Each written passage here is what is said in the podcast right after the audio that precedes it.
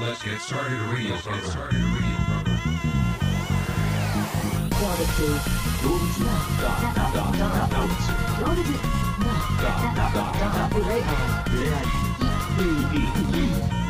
Bye.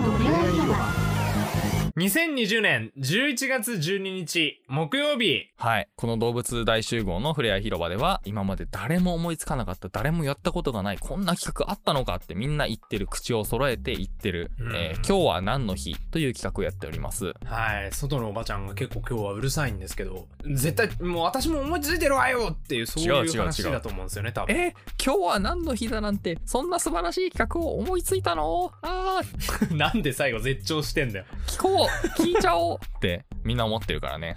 まあそんなことはないと思いますけどねえー、11月12日、今日は何の日なんでしょうかえー今日は洋服記念日うん。全日本洋服協同組合連合会が1972年に制定うん1872年のこの日礼服には洋服を採用するという太政官布告が出されえーそれまでの公家風武家風の和服礼装が廃止されたですってそれで言うと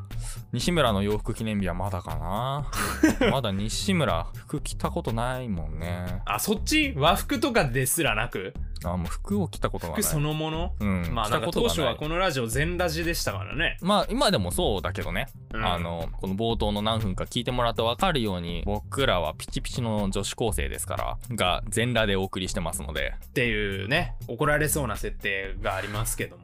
あそうそうなんだよねごめんいろんなところでこのラジオ配信してるんですけど、うんどこだったかな忘れてたけどどっかのねそのガイドラインみたいなあるでしょそりゃ絶対そうそうそうそれでなんか卑猥な発言をしてはいけないみたいなこと書いてあってああそうなんだでしかもそこだったらねもうあのアカウント停止になっちゃうんだよねへー一発でじゃあもううんだかそのサイトではもう今ので赤版だら今ここで聞けてるってことはなまあそこでは大丈夫だったってことだよねああ、まあ、皆様さようならということでまあでもわりかし最近なんだね そうだねまあでも礼服、今でもさ礼服として和服使ってる人結構いるんじゃないかなまあまあ確かにどっちでも許されそうな感じだよねまあでも成人式とかはさなんだろう和服和装する人って大体こうなんていうのうんまあわかるスピーチをよ邪魔するじゃんそうだねスピーチを邪魔するか車の上に乗ってるかみたそういなね、車の上に乗ってるよねで旗みたいなやつ立てるっていうそういうイメージそうそうそうそうでも俺あれあ思うんだけどさ、うん旗とかさうんうんなんかあの日のためにさ受注して持ってきてるの思うとちょっと可愛くない、 そうだよねけなげな気持ちになるよねあ頼んだんだなってちょっとほっこりするよねあれさこうイメージしてみるとさななんでみんなさ手袋つけてんのあれ手袋つけてるよねあー白い手確か袋にみたいなやつつけてつけるてイメるージがあるんだけどあれなんなんだろうねだから潔癖なんじゃないあ潔癖なのみんな潔癖なの そうは見えないけどね一升瓶一気飲みとかする人たちがみんななんか手袋つけてるのはそういうことなんだ潔癖なんだ、うからアルコール消毒っていうことだったんあじゃないそういうことなのかすごい潔癖の人なんだねあの人たち はね本当かまあでも確かにそうだな気にはなりますねでもねうん和服することあるいやないなあの部屋着でジンあベエるみじゃんたいなそうジンベエみたいなやつうんああいうくらいだよねあれを和服と言っていいのか、まあ和服ではあるんだろうけどまああるだろうけどまあうんちゃんとしたやつではないよそうねえー、11月12日皮膚の日日本臨床皮膚科医学会が1989年に制定いい皮膚の語呂合わせ日本臨床皮膚科医学会っつったね今ね言ってないよそんな言ったよ第5スターダスト第5スターダストみたいな言い方してないのごめんちょっとそのツッコミ分かんなかった わあーいい皮膚の日ですってはいはいはいまあいい皮膚か悪い皮膚かで言ったら、まあ、西村は悪い皮膚なのかな緑色だしななんで毎回カッパにしようとすんだよ俺をいや今日はカッパじゃなくてピッコロの方に持っていこうと思ってたんだけ どあードラゴンボール知らないからな俺うんドラゴンボール知らないなんて人間じゃないイコールピッコロですから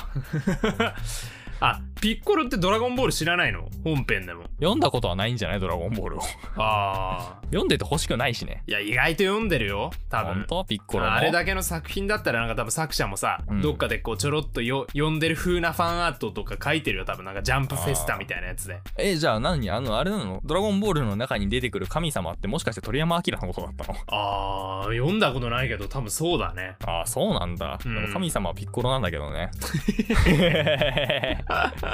えー続きまして11月12日憲法記念日かっこアゼルバイジャン1995年のこの日旧ソ連のアゼルバイジャンで憲法が採択されたなんかアゼルバイジャンってさウインナー感ないバイジャンのとこでしょアルトバイエルンシャウエッセンアゼルバイジャンまあ確かになアルトバイエルン派かシャウエッセン派かアゼルバイジャン派か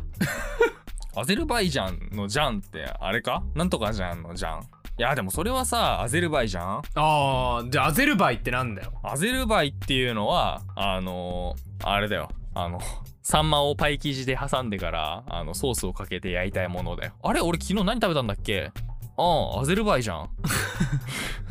ンそれが国名になるわけないだろお前ちなみに語源はねアケメネス朝ペルシャのメディア総督のアトロパテスに由来する説と、うんペルシャ語で火を意味するアゼルと土地を意味する単語に由来する説があるんだってあじゃあこのアゼルのバイってのはあれか博多弁かアゼルバイでちょっとこう東京に来たからジャンがついてきたみたいな博多出身のアゼルが東京に染まっていく様を表しています